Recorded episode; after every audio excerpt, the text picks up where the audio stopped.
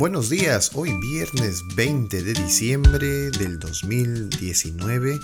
Te saluda el pastor Andy Skeche con el programa Reavivados por su palabra, el programa mundial de lectura de la Biblia día por día, capítulo por capítulo. Hoy estamos en día viernes 20 y corresponde a la lectura del capítulo 8 del libro de Esther, un libro que estamos leyendo durante estos días y que ya dentro de poco se van a acabar estos capítulos. Realmente una historia fascinante, una historia muy linda. Sin embargo, en estos últimos capítulos vamos a ver el desenlace final del edicto que Amán había propuesto desde el Palacio Real. Vamos al capítulo 8, versículo 1. El mismo día, el rey Asuero dio a la reina Esther la casa de Amán, enemigo de los judíos. Y Mardoqueo vino delante del rey porque Esther le declaró lo que él era respecto de ella. Bueno, ya aquí Esther había contado que era judía y que también Mardoqueo era familiar, entonces todo ya, ya, ¿para qué ocultarlo, no? Si ya le había beneficiado a Mardoqueo, ya sabían la verdad sobre Amán. Eh, además, aquí se le titula ya a Amán como enemigo de los judíos. Y bueno, y también eh, se dice que todo esto fue el mismo día, ¿no? Se le devolvió todo al rey porque todas las cosas pertenecían al rey. Y, y Esther eh, fue la que recibió todas las cosas que el rey había recibido, como las cosas de Amán. Y Esther puso a Mardoqueo sobre la casa de Amán. Verso 3. Volvió luego Esther a hablar delante del rey y se echó a sus pies llorando y rogándole que hiciese nula la maldad de Amán Agageo y su designio que había tramado contra los judíos. Este no era un símbolo de adoración, era un símbolo de súplica, de rendición, de humillación delante de la presencia del rey y sobre todo la reina Esther, ¿verdad? Entonces el rey extendió a Esther el cetro de oro, una expresión de buena voluntad. Y Esther se levantó y se puso en pie delante del rey, verso 5, y dijo, Si place al rey, y se ha hallado gracia delante de él, y si le parece acertado al rey, y yo soy agradable a sus ojos, que se dé orden escrita para revocar las cartas que autorizan la trama de Amán, hijo de Amedata Gageo, que escribió para destruir a los judíos que están en todas las provincias del rey. Porque ¿cómo podré yo ver el mal que alcanzará mi pueblo? ¿Cómo podré yo ver la destrucción de mi nación? Era la súplica de Esther, ¿verdad? Delante del rey, porque esto iba a suceder. Verso 7. Respondió el rey Azuero, la reina Esther y a Mardoqueo el judío. He aquí yo he dado a Esther la casa de Amán, y a él han colgado en la horca por cuanto extendió su mano contra los judíos. Escribid, pues vosotros a los judíos, como bien os pareciere, en nombre del rey, y selladlo con el anillo del rey, porque ahora el anillo se le había dado a Mardoqueo. Porque un edicto que se escribe en nombre del rey y se sella con el anillo del rey no puede ser revocado. O sea, el edicto que fue firmado con la idea de Amán de destruir a los judíos ya había salido. Recuerden ustedes que ya había, se había dado orden, habían salido los, los caballos, habían salido los mensajeros a llevar estos avisos a todo el reino y no podía ser revocado, porque sería dársela contra él mismo. Así que le estaba pidiendo ahora sabiduría a Mardoqueo y Esther que hagan un nuevo edicto, un edicto que en vez de ser nuevo y revoque lo anterior, sino que pueda no pueda irse en contra del anterior, sino que pueda complementarlo alguna cosa, alguna solución. Así que el rey no sabía muy bien cómo hacerlo, pero se lo dio a Mardoqueo y a Esther para que ellos pudieran eh, pensar bien cómo iban a hacer esto. Y les dijo, ustedes lo hacen y ustedes lo sellan porque ahí tienen el sello que él les dio. O sea, les dio toda autoridad. Bueno, un edicto que se escribe en nombre del rey y se sella con el anillo del rey no puede ser revocado. Y aquí viene el versículo más largo de la Biblia. El verso, el verso 9. El verso 9 es el versículo más largo de la Biblia.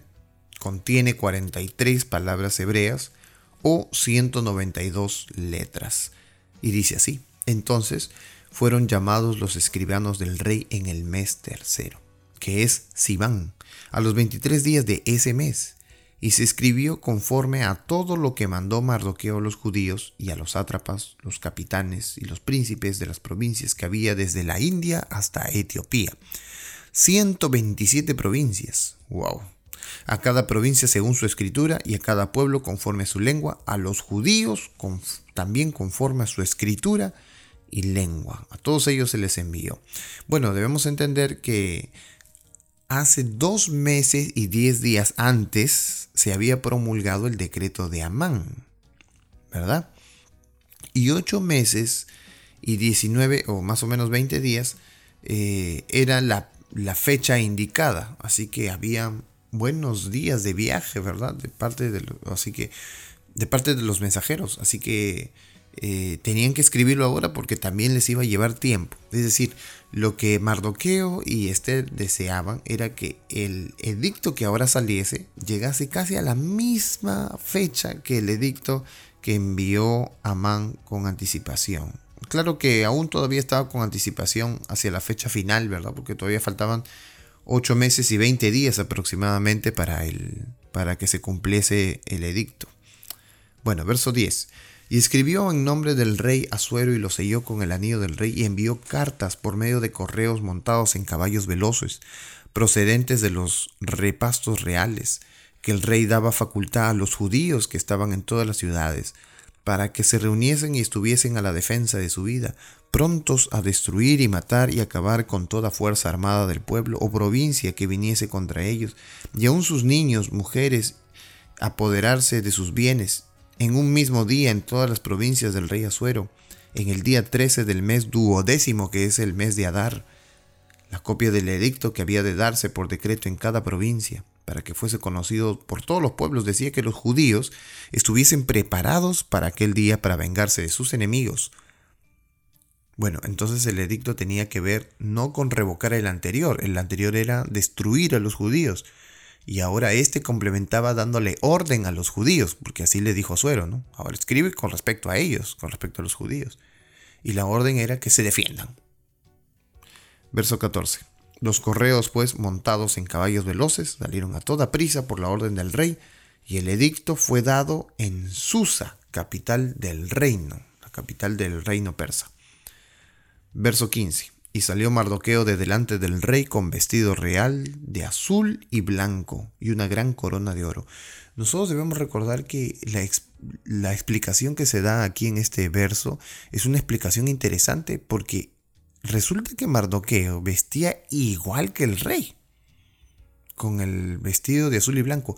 Regularmente no era así, se le daba la oportunidad a algunos por algunas horas, como les pasó al mismo Mardoqueo, pero con otras vestimentas eh, reales de otro color, no con las mismas del rey. Pero aquí se le ve que a Mardoqueo se le da lo mismo que al rey, se le viste igualito.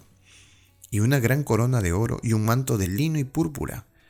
La ciudad de Susa entonces se alegró y se regocijó. O sea, estaba ahora bien eh, homenajeado, estaba Mardoqueo.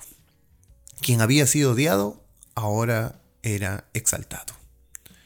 Bueno, aquí ya vamos viendo una de las enseñanzas de este capítulo. Por eso Jesús decía que nosotros debemos humillarnos para ser exaltados. El que se humilla será enaltecido y el enaltecido será humillado. Y aquí se cumplió en la vida de Amán. Eh, y de Mardoqueo.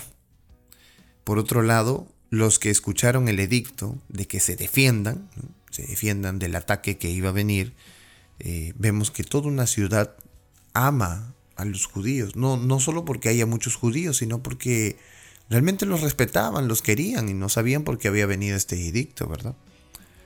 Y los judíos, verso 16, y los judíos tuvieron eh, luz y alegría y gozo y honra. Verso 17.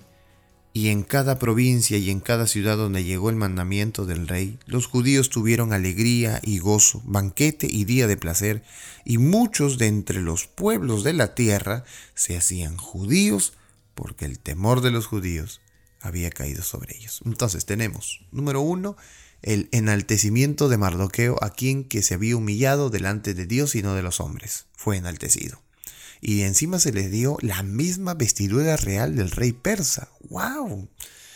Lo consideraban mucho a Mardoqueo. Segundo, los judíos que vivían en las ciudades realmente se alegraron de que esto pase, de que en realidad los judíos no tenían culpa y por ende eh, querían que ellos no pasasen esta situación tan vergonzosa de ser destruidos. Así que se alegraron las naciones donde habían judíos Las ciudades donde habían judíos, las provincias donde habían judíos se alegraron por todo esto que estaba aconteciendo, esto estaba pasando. Y número tres, los pueblos de la tierra, ¿verdad?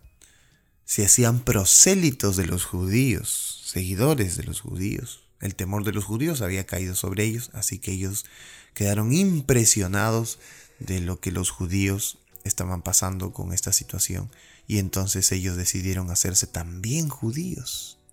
Tenemos este, este tercer, eh, tercer aprendizaje como un testimonio, ¿verdad? Como tan fuerte puede ser el testimonio de ser fiel a Dios que otras personas pueden convertirse a Dios a través de nuestro testimonio como cristianos. Hoy en día tenemos la misma oportunidad. Si nos humillamos, seremos enaltecidos por Dios. Si nosotros compartimos con las ciudades, si vivimos en las ciudades como hijos de Dios, las ciudades serán bendecidas también. Y número tres, si tanto deseamos que otros puedan ir a Cristo, necesitamos mostrarle ese ejemplo en nuestra vida. Y así se hará así como los pueblos de la tierra se hicieron judíos, entonces también se hará a través de nuestro testimonio.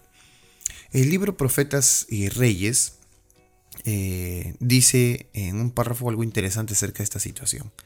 Ángeles excelsos en fortaleza habían sido enviados por Dios para proteger a su pueblo, mientras éste se aprestaba en defensa de su propia vida hasta los ángeles de Dios. Dios intervino de una manera interesante. Dios otra vez volvió a poner a los judíos en los ojos de los persas, a hallar favor delante de ellos. Y el plan de Dios se realizó en la vida de ellos para dar testimonio de su palabra, para dar testimonio de su fe, para dar testimonio de quién creían ellos y creían en Dios. Que Dios nos ayude hoy día a aprender esas cosas de este capítulo maravilloso de la historia de Esther y que podamos comprender que Dios siempre estará atento a nuestras decisiones y sobre todo si te enalteces serás humillado, pero si te humillas serás enaltecido. Que Dios te bendiga y seas reavivado por su palabra.